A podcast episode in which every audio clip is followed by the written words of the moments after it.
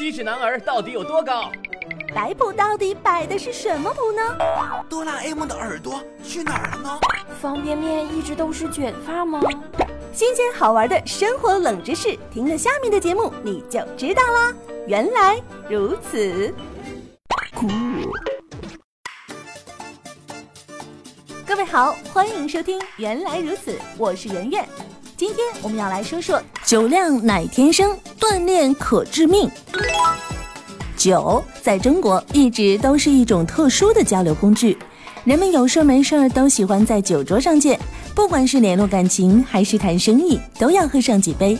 不过每个人的酒量都不大一样，有的人千杯不醉，而有的人则一杯撂倒。面对悬殊的酒量差距，有人说不能喝的人就是欠锻炼，多喝几次就能喝了。事实真的如此吗？要想知道酒量是不是能练出来，咱们先来了解一下酒在人体中的反应过程。人的脸部皮肤是比较薄的，而且毛细血管众多。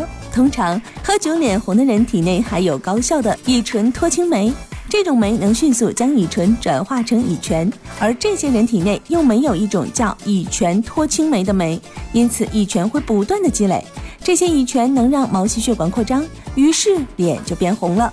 有趣的是，根据经验，这些人在喝酒一两个小时后，脸色就会恢复正常，因为乙醛被肝脏里的一种特异性比较低的氧化酶转化成为乙酸，然后被代谢掉。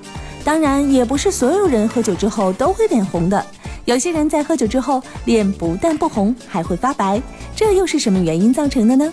这是因为这些人体内既没有高活性的乙醇脱氢酶，也没有乙醛脱氢酶，他们喝进去的酒基本要靠肝脏里特定的酶慢慢氧化。这些人虽然给人很能喝的印象，但越喝脸越白，喝到一定量就烂醉如泥了。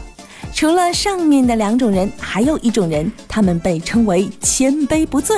他们喝酒就像是喝水，一杯接一杯，好像不会醉一样。遇到这种万里挑一的人，千万不要和他拼酒，因为他体内既有高活性的乙醇脱氢酶，又有高活性的乙醛脱氢酶，能喝过他们才怪。这种人有一个明显的特征，就是在酒后会大量出汗。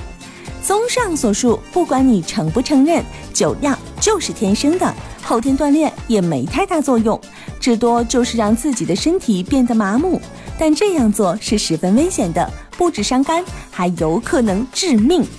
想要了解更多好玩的生活冷知识，就听原来如此。